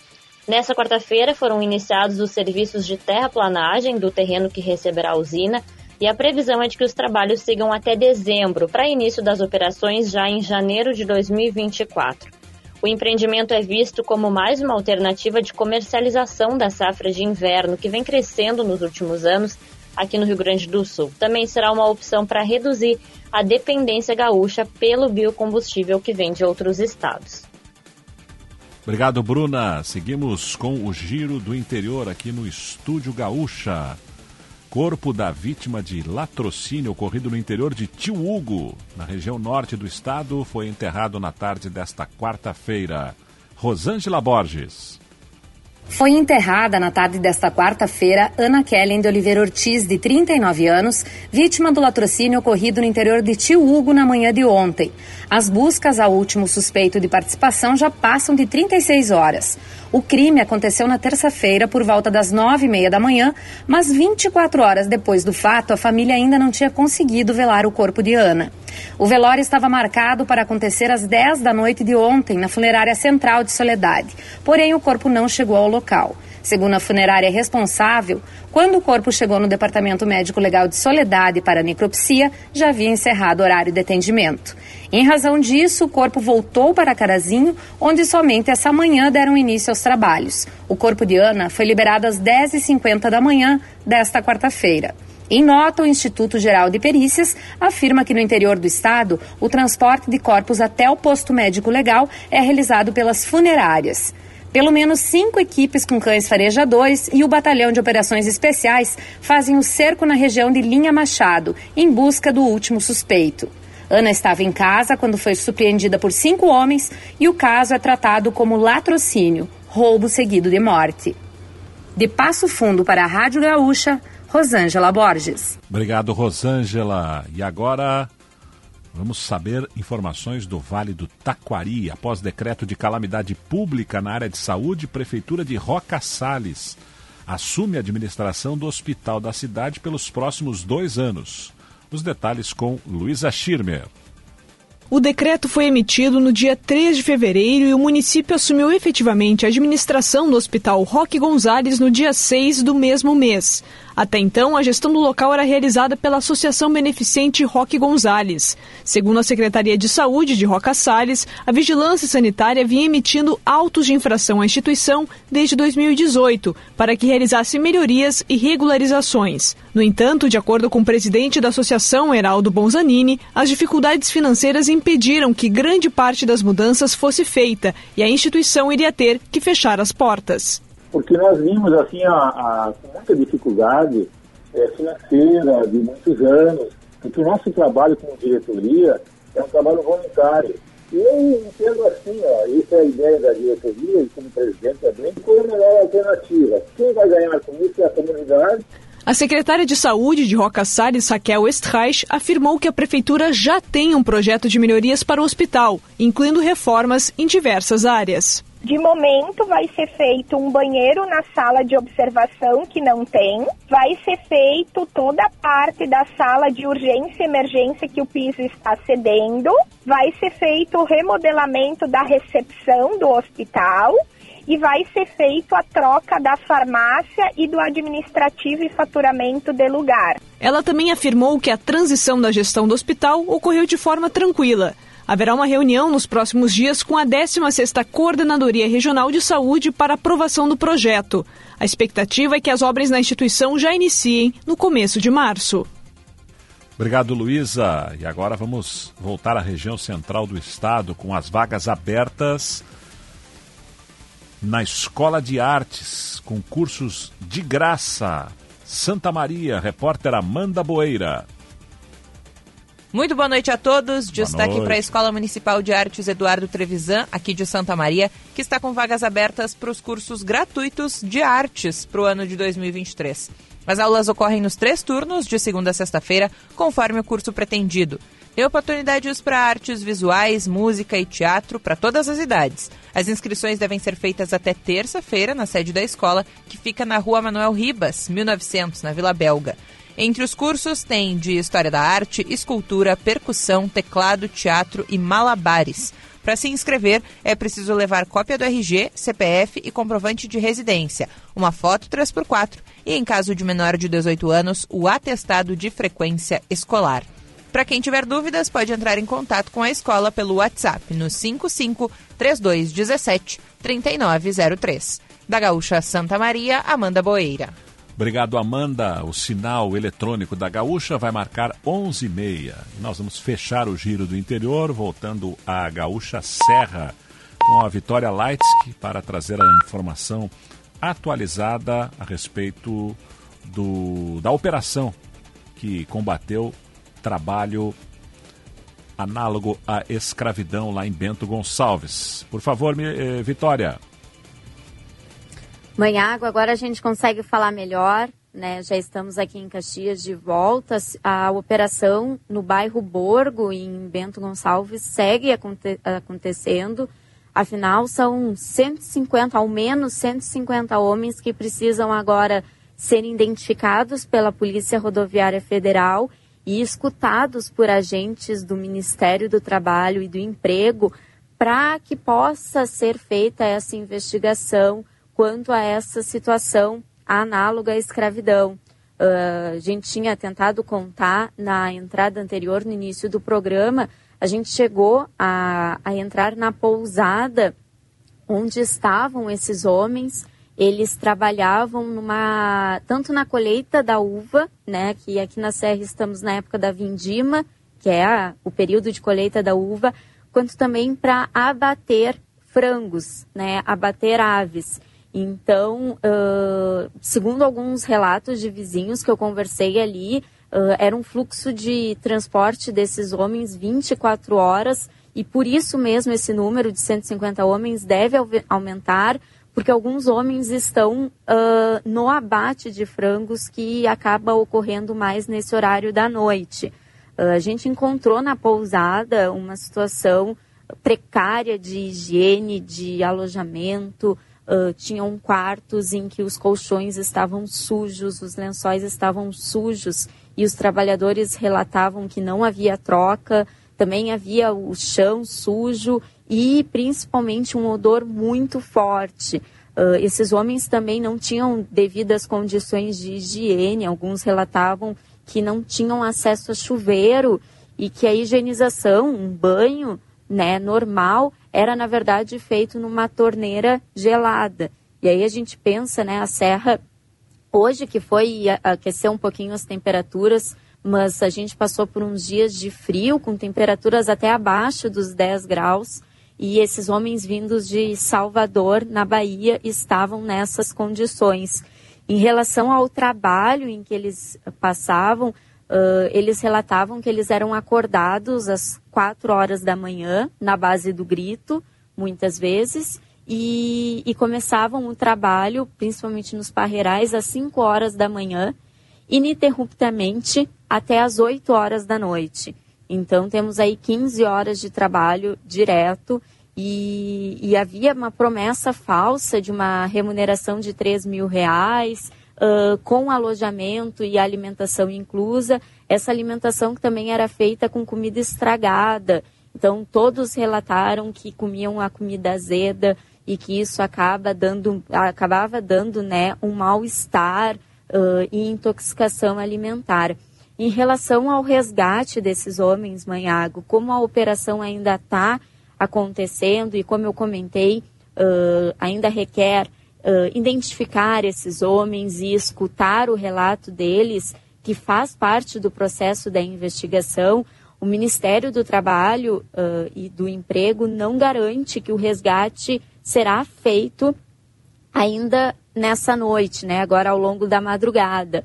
Mas os agentes vão seguir aí uh, acompanhando essa situação e investigando e com certeza ao longo né, da manhã de agora de quinta-feira a gente vai ter uma atualização aí dessa situação. A gente tentou contato com o proprietário da pousada e, e também com da prestadora de serviço em que esses trabalhadores tinham o vínculo empregatício, mas até o momento a gente não conseguiu contato. Eles também não apareceram lá na pousada enquanto a operação, enquanto a gente acompanhava a operação, mas com certeza na manhã de amanhã a gente consegue aí dar um panorama de efetivamente quantos homens que foram flagrados nessa situação deprimente, né, e inaceitável em pleno 2023 a gente ainda ter situações análogas à escravidão aqui no Brasil, o que não deve se repetir em todo mundo, não é mesmo? Sem dúvida, sem dúvida.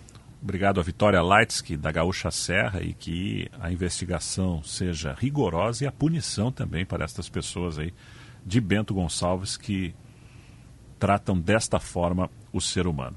11:35 depois do intervalo, dupla Grenal e o placar gaúcha, aqui no Estúdio Gaúcha.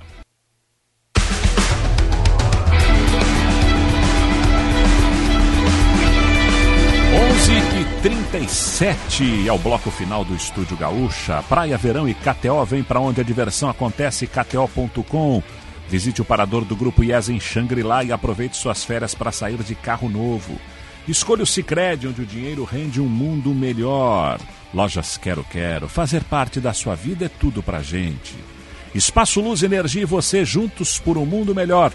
Yara, fertilizantes e Aravita transformam a sua lavoura. Vem pra Claro e faça seu multi do seu jeito. Claro, você merece o novo. E Santa Massa, isso muda o seu churrasco. Vamos começar a falar de futebol. Começando com os destaques do placar gaúcha, Vitória Fagundes. Unidos à Casa da Volks, na Ipiranga, pertinho da PUC. Uma super quarta de futebol com jogos de destaque no futebol do Rio Grande do Sul, Copa do Brasil, Copa Libertadores e Liga dos Campeões da Europa. Deixa eu puxar aqui o primeiro destaque internacional que é a She Believes Cup, competição de futebol feminino com quatro seleções que se preparam para a Copa do Mundo Feminina.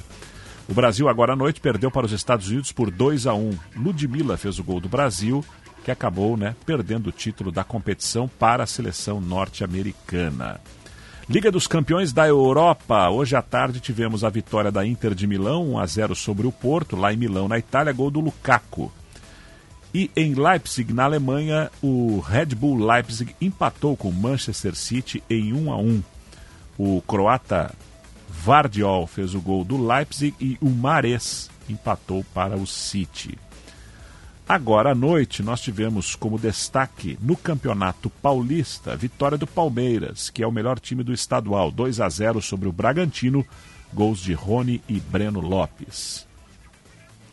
Copa do Nordeste. Tivemos cinco partidas hoje, mas eu vou destacar uma aqui. Esporte Recife 6, Bahia 0. O esporte, né? Que não conseguiu o acesso para a primeira divisão, com o Bahia, que conseguiu o acesso, que fez uma SAF junto ao Grupo City, que trouxe o técnico português Renato Paiva levou 6 a 0 na Ilha do Retiro. Dois gols do Luciano Juba, dois gols do Wagner Love, um do Jorginho e um do Sabino. Bahia vai muito mal na Copa do Nordeste e com essa derrota aí, não sei se não balança toda a comissão técnica lá do time tricolor da Boa Terra. Outro destaque: 5 a 2 do Ceará sobre o Fluminense do Piauí. Nesta quinta-feira, pela Copa do Nordeste, o Campinense da Paraíba enfrenta o Atlético de Alagoinhas, lá no interior da Bahia. O Campinense é o adversário do Grêmio na Copa do Brasil. Copa do Brasil que teve hoje Gaúcho se classificando para a segunda fase. O Ipiranga de Erechim empatou lá em São Francisco, no Acre, com o São Francisco 1 a 1. Saiu perdendo, gol do Vicente e o Bruno Baio, ex-jogador do Internacional, empatou para o Ipiranga no segundo tempo. O Ipiranga se classifica para a segunda fase, está agora entre os 40 times, vai pegar o vencedor de Bahia de Feira de Santana ou Bragantino. E o jogo será em Erechim. Né? Ou no dia 8 ou no dia 15 de março, naquela semana ali, né? Então, parabéns ao Ipiranga, que só por estar aí na segunda fase ganha mais 900 mil reais por premiação da CBF e chega em duas fases a 1 milhão 650 mil reais, que paga praticamente aí cinco meses da folha salarial do clube. Belíssimo resultado. Amanhã teremos mais dois gaúchos em campo na Copa do Brasil. Lá em Ijuí jogam São Luís e Juventude. Uma pena, né? Que só um dos gaúchos vai avançar. O Juventude joga pelo empate, o São Luís precisa da vitória. Como destaque também hoje na Copa do Brasil, a eliminação do Cuiabá time da primeira divisão, né, da Série A, foi eliminado lá em Boa Vista, Roraima, perdendo para o São Raimundo por 4 a 3. E na Libertadores da América, terminou agora há pouco, lá em Caracas, na Venezuela, jogo de ida da segunda fase eliminatória, chamada Pré-Libertadores. O Atlético Mineiro empatou com o Carabobo da Venezuela em 0 a 0. Semana que vem, em Belo Horizonte, o jogo de volta, o Galo vai precisar de uma vitória simples para se classificar. 11:42 este foi o placar gaúcha. Vamos agora com a dupla Grenal. Ferramentas de Tools, na mão de quem faz. Santa Clara, há 110 anos a gente faz tudo para você fazer tudo melhor. CIERS, unir ideias, move futuro. Acesse ciee.org.br. Aproveite as condições especiais à vista ou parceladas da temporada de verão elevado e renove a sua casa. Vitória Fagundes, produtora aqui do Estúdio Gaúcha, trazendo os destaques da dupla Grenal. O Grêmio teve seu jogo antecipado. Grêmio Novo Hamburgo, atenção, é sexta-feira, 8 da noite. E o Douglas Demoliner atualiza a situação pra gente aqui no Estúdio Gaúcha. Boa noite, Demoliner. Tudo bem, Maiagol? Boa noite, boa noite a todos os amigos sintonizados no Estúdio Gaúcha. O Grêmio agora joga sexta, mas ainda pode mudar, hein? Não, não pode, não pode, Manhago. Já está definida, a partida será sexta-feira, 8 da noite. Foi antecipada essa partida em 24 horas, né, Manhago? Porque estava prevista para o sábado às 8 horas da noite, também 20 horas, e a partida segue ocorrendo na Arena. E até é importante a gente passar esse serviço. A Arena divulga que os ingressos que já foram adquiridos valem aqueles torcedores que já compraram o ingresso para a partida que estava marcada para o dia 25 valem para o dia 24. Quem não quiser ir no jogo, quem não puder ir no jogo e já tem o ingresso, precisa preencher um formulário no site da Arena Porto Alegrense dizendo que não quer o ingresso. Só que esse formulário tem que ser preenchido até amanhã, 8 horas da noite, 24 horas antes da bola rolar. Lembrando que foi um pedido da Brigada Militar por questões de segurança essa antecipação da partida de sábado para sexta-feira. O Grêmio se reapresentou hoje, estava de feriadão e de certa forma vai ter um dia menos para treinar, porém um dia mais para descansar depois visando a Copa do Brasil, né? É isso pensando no calendário, na, no, no macro, pensando no, no, total dessa semana, o, o, Grêmio ganhou um dia a mais de preparação para o jogo contra o Campinense, porque agora entra em campo na sexta-feira diante do Novo Hamburgo, terá o final de semana, segunda e viaja terça-feira para Brasília para o jogo do dia 1 de março contra a equipe da Paraíba. E depois, claro, tem o Clássico Grenal, então eram três jogos em oito dias, agora são três jogos em nove dias que o Grêmio terá nesta semana, por isso que o planejamento segue sendo um, uma das questões que ainda estão pendentes pelo lado tricolor. Mas, como tu destacasse, Manha Gol, a representação ocorreu no CT Luiz Carvalho sem a presença de Renato Portaluppi. Renato permaneceu no Rio de Janeiro durante esta quarta-feira, não comandou a atividade que ocorreu com portões fechados no CT Luiz Carvalho, ele volta para comandar a atividade desta quinta último e treinamento decisivo e definitivo para a escalação que entrará em campo contra a equipe do Novo Hamburgo. Os titulares que já não jogam desde 12 de fevereiro deverão todos jogar, né, Demoliner? O que, que, se, que, que se fala sobre isso? Como a atividade foi com portões fechados, a gente não tem uma ideia, nem o Renato Portaluppi esteve à frente da, da escalação do, do, do trabalho gremista mas eu diria que está mais para um time titular contra Novo Hamburgo do que um time parecido com o que a gente viu lá em Juí, né, Manhago? Porque por mais que tenha essa viagem até Brasília, ter esse jogo contra o Campinense, a gente destacou, o Grêmio ganhou mais um dia de descanso, então, olha, de um misto para titular, o Grêmio vai praticamente com o que tem de melhor para essa partida diante do Novo Hamburgo, até porque, em caso de vitória, o Grêmio já garante dá para dizer título ou garante o primeiro lugar nesta fase classificatória, porque atingiria, abriria uh, nove pontos para o segundo colocado hoje, que é o Inter, e mesmo que o Internacional vença esse jogo e depois os últimos dois jogos e o Grêmio perca as duas últimas rodadas, incluindo o Clássico Grenal, o Grêmio, pelo número de vitórias, ficaria à frente do Internacional. Então, uma vitória simples do Grêmio já garante também a, a, a, a partida de volta da semifinal na Arena. Tem que somar ainda os pontos da, da semifinal e dos últimos dois jogos para saber sobre a final. Mas existe uma grande tendência que o Grêmio já confirme também que vai definir tanto uma semifinal e uma eventual final dentro da sua casa nesse campeonato gaúcho. Muito bem. O Grêmio que tem apenas dois jogadores pendurados e nem dá para considerá-los como titulares, né, Demolina?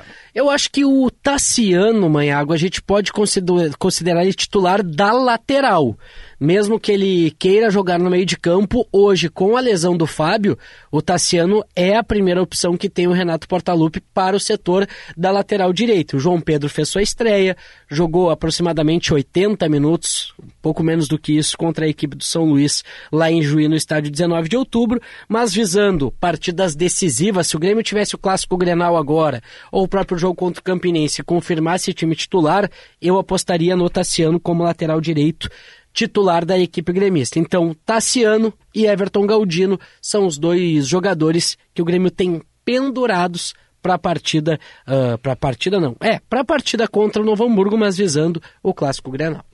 O Grêmio que depois pega o Campinense pela Copa do Brasil e, e serão três partidas com força máxima. Né? Isso, é a grande tendência, porque dificilmente o Grêmio vai preservar jogadores. Tem um intervalo significativo, o Grêmio joga nessa sexta, terá quatro dias de preparação para o jogo contra a equipe do Campinense.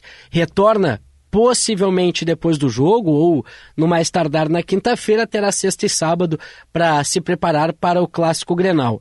Sempre tem aquela dúvida relacionada se vai haver uma preservação no Clássico Grenal. Acho muito difícil que isso ocorra. Claro, depois do jogo contra o Campinense, o Grêmio vai ficar sabendo também, né, Manha Gol, uh, se ele vai jogar a próxima fase, a segunda fase da Copa do Brasil, já na outra semana mas isso ainda não está definido, dependerá dos classificados, dependerá da, da, da, tabela que será divulgada pela CBF. Aí, se confirmasse uma segunda fase de Copa do Brasil logo depois do Clássico Grenal, talvez perdesse um pouco aí a força do time gremista que entraria em campo na arena. Mas hoje eu diria que a tendência de força máxima para essas três partidas. O jogo contra o Novo Hamburgo aí tem expectativa de, de, de, grande público ou não? Não. Inclusive, existe uma possibilidade de que o público seja reduzido. Por que, Manhago? Muita gente aproveitava que o jogo seria no sábado e iria. Mas o jogo vai ser na sexta-feira à noite. 8 horas, ou seja, final de expediente ali por volta das 6, horário do rush, muita gente viajando para o litoral. Acredito que aí a gente possa chegar na casa aí dos 15, no máximo 20 mil torcedores do Grêmio, até porque o Grêmio tem tido uma boa média de público nessa, nessa temporada, muito por conta do Luizito Soares. A tendência é que ele jogue, inclusive, mas não chutaria mais do que 15 ou 20 mil torcedores para esse jogo de sexta. Valeu, Demoliner. Abraço, Meia Gol. Grande abraço. Obrigado pelas informações relacionadas ao Grêmio. Então, sexta-feira, 8 da noite, na Arena, narração do Pedro Ernesto Denardim. O Inter chega agora, aqui no Estúdio Gaúcha, com as informações do Lucas Katsurayama. Boa noite, Lucas. Boa noite, Maiago. Tudo bem? Tudo certo.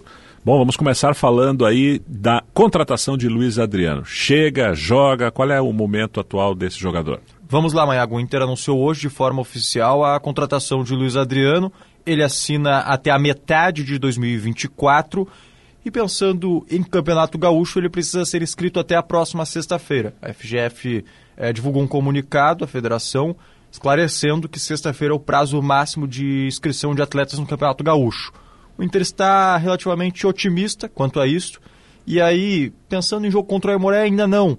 Mas ele vinha com ritmo de jogo, Manhago, tanto que ele jogou ainda pelo Antalyaspor no início de fevereiro. Só que aconteceu o terremoto lá na Turquia, o campeonato foi paralisado e por isso o Luiz Adriano não jogou nas últimas semanas. Mas ele vinha com ritmo de jogo, portanto, pensando no clássico Grenal lá no outro final de semana, caso esteja inscrito o Luiz Adriano, ele já deve atuar. E em caso contrário, caso ele não seja inscrito, o que não é a tendência, aí fica somente lá para o mês de abril, quando o Inter terá outras competições: Brasileirão, Copa do Brasil e Libertadores. E o Nico Hernandes, que nem anunciado foi ainda pelo Inter, né? mas hum. já está em Porto Alegre. Exatamente, nem anunciado foi, já fez exames. O Inter resolve alguns detalhes burocráticos para anunciá-lo, então tem uma situação também bem avançada e aí não deve ter dificuldades para inscrevê-lo no BID e também no Campeonato Gaúcho. Então é uma situação, um estágio muito parecido com o Luiz Adriano, apesar de não ter sido anunciado ainda. É, chega para ser o quinto zagueiro no elenco, né? O Inter nesse momento tem Vitão, Mercado, Moledo e o Felipe, que ainda não estreou. Então ele chega para compor grupo e por isso não existe tanta urgência, vamos dizer assim. É mais para numa necessidade ao longo da temporada. Claro que a, a preferência para que ele seja inscrito no Campeonato Gaúcho e existe também, sim, um otimismo é, relativamente parecido para ter tanto o Nico quanto o Luiz Adriano nesse Campeonato Gaúcho. E os outros reforços? Ainda há esperança que o Arangues pelo menos possa vir e nenhuma esperança que o Valência venha antes de julho? O Arangues para o gauchão praticamente descartado, foi o que eu ouvi hoje. Agora, para abril ainda não dá para descartar. O Inter não, não vou dizer que está pessimista quanto a isso, mas tenta não, não falar muito sobre a antecipação do contrato do Arangues para abril, para não gerar uma expectativa. Agora, para essa semana, é impossível praticamente. Mas a situação é a seguinte: o Bayer Leverkusen, que é a equipe que tem os direitos do, do Charles Arangues, quer uma compensação financeira, o que já não, não faz sentido para o Inter desembolsar nesse momento. Mas o Bayern também é, tem uma situação bem complicada na sua temporada nesse momento. Na Liga Europa, eles já estão na fase de mata-mata e no jogo de ida eles perderam por 3 a 2 para o Mônaco em casa. Na quinta-feira agora tem o jogo da volta. Caso eles sejam eliminados, já é um, um ponto a, bem importante a menos da temporada, né? Tu não tem a principal competição europeia para o clube. E no campeonato alemão eles têm uma situação de meio de tabela, longe do Z3 e também longe até da classificação para a Liga Europa. Então daqui a pouco, Manhago, abril, o ano do Bayer Leverkusen pode ter acabado, entre aspas, não tem mais nada o que fazer, e aí tu tá desembolsando um salário para pagar o Arangues. O Inter conta que daqui a pouco, em abril, pode sim ter essa liberação antecipada do Charles Arangues. Caso contrário, é só para metade do ano, que aí já tem um pré-contrato até divulgado. E do Valência, também é, tem um pré-contrato já assinado. Esse dificilmente não vai cumprir o seu contrato com o Fenerbahçe, esse deve realmente só vir para o Inter em julho, mas vale lembrar, né, o campeonato turco está paralisado até o momento por conta do terremoto que atingiu o país no início de fevereiro. Outros jogadores que o Inter poderia estar indo atrás no mercado em negócios que também não seriam para o gauchão, mas para a temporada. O Inter ainda busca, amanhã, um volante e um outro meia. Sobre um nome que foi especulado no, no Inter nos últimos dias, o Richard Hughes, meio-campista colombiano de 22 anos do Guarani, é, o que a direção do Inter fala nos bastidores é que o que a equipe paulista quer por esse atleta está muito longe do que o Inter pode pagar. Então, nesse momento, o Inter não, não está andando com essa negociação, apesar de não descartá-la. É o último nome ventilado, Richard Hughes. Então, não parece estar próximo do Beira-Rio. E a contratação de um volante se dá até é, pelo interesse de equipes no Johnny e também a necessidade do Inter fazer caixa. O Inter entende que o Johnny, por ser um jovem jogador, por ser um jogador que tem uma exposição de seleção, por mais que seja estadunidense, é, uma, é um jogador de seleção, é, entende que esse jogador é seu, talvez o seu principal ativo para a próxima janela de transferências, que na Europa é a principal, a mais longa.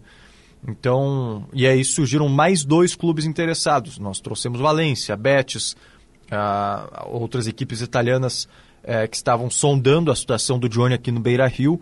E agora, a informação em conjunto com o Bruno Flores é que o Brighton da Inglaterra e o Eintracht Frankfurt da Alemanha também estão interessadas e que a direção colorada espera ao menos 6 milhões de euros por esse jogador.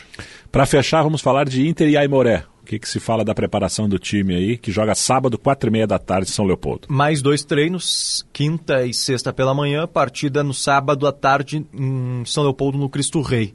Sobre essa partida, força máxima, apesar da extensa lista de pendurados numa rodada que antecede um clássico Grenal.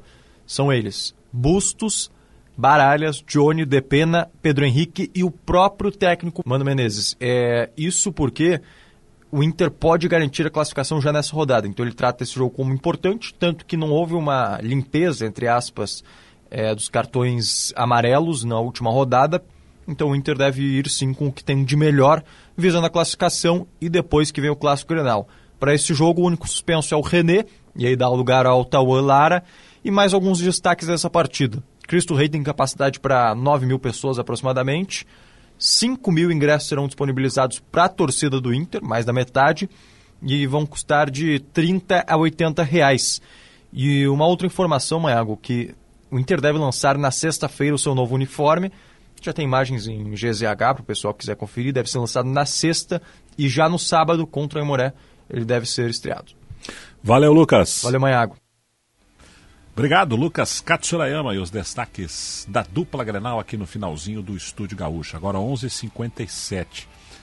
Estava vendo lances aqui do empate do Atlético Mineiro contra o Carabobo na Venezuela. O goleiro Everson fez milagre lá, evitando o pior para o Galo, hein, que decide em Belo Horizonte na próxima semana. Atlético Mineiro treinado pelo Eduardo Cudê. E entre os titulares hoje tinha Bruno Fux na zaga, Edenilson e Patrick no meio-campo e no segundo tempo o Eduardo Sacha entrou no ataque. E o Atlético não foi nada bem. Everson fez milagre no jogo lá de Caracas, o goleiro do Galo. O Atlético segue invicto na temporada, né? Em jogos do Campeonato Mineiro e da Libertadores, mas futebol não vem apresentando o time do técnico argentino. 11:58 já já tem o Esporte Companhia com o Rafael Collin, esponqueada, revenda que não perde negócio.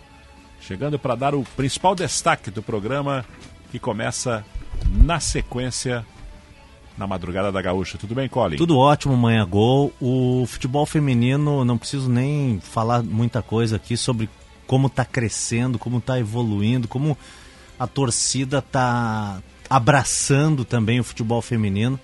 Então é o seguinte, vamos receber aqui no estúdio o diretor do futebol feminino do Grêmio, Cláudio Mitchell Nice, para falar da estreia tricolor no próximo sábado contra o Cruzeiro, é fora de casa. Enfim. Do Brasileirão Feminino. Do Brasileirão, é. E, e é um ano assim que promete muito na, na modalidade do, do futebol feminino. Então a gente vai abrir um super espaço aqui. Né? Até porque não tem jogos no meio da semana aí da dupla Grenal, claro, estaremos atentos aí a, a tudo que aconteceu a Copa do Brasil. Estou tentando aí numa entrevista com alguém do Ipiranga de Erechim para falar dessa, dessa classificação. Bruno, Bruno Baio botou quase um milhão na conta é. do, do Ipiranga, o bicho, hein? O bicho para ele tem que ser maior. É, né? e olha que eu andei criticando o Bruno Baio nos jogos do Galchão centroavante mais assim de ficar esperando, então muitas vezes ele fica isolado, mas na hora H ele apareceu e botou uma milha, como diria minha mãe, uma milha no, no cofre do Ipiranga. Então, assim, vamos tentar alguém do Ipiranga também, porque isso é, é uma conquista bacana. E mas a prioridade na primeira hora do programa é falar sobre o futebol feminino do Grêmio, que tem como técnico um baita nome, que foi anunciado esses dias, o Felipe Endres. Valeu, bom programa, Colin. Valeu. Rafael Colin vem aí com o Esporte Companhia abrindo a madrugada da Gaúcha. Vai ter muita interatividade, tem Libertadores, tem o empate do Galo, tem Copa do Brasil, classificação do Ipiranga. Não tem mais bobo no futebol, né? É, o cara a zero, bobo, hein? Galo e... E cara bobo. É. Que loucura. E o Estúdio Gaúcha volta amanhã com o comando de Ramon Nunes, que assume aí o comando do programa nesse período, né? Das, das nossas grávidas aqui da Gaúcha, né? Isso aí. Com a saída da Kelly Martins ali do Gaúcha Mais, a ida da Viviana Fronzo, Ramon Nunes passa a ser o apresentador titular nesta quinta-feira. Produção da Vitória Fagundes, equipe técnica Ismael Cavaleiro, Wilson Vieira, Pietro Pezzi. Grande abraço, uma boa quinta. Tchau.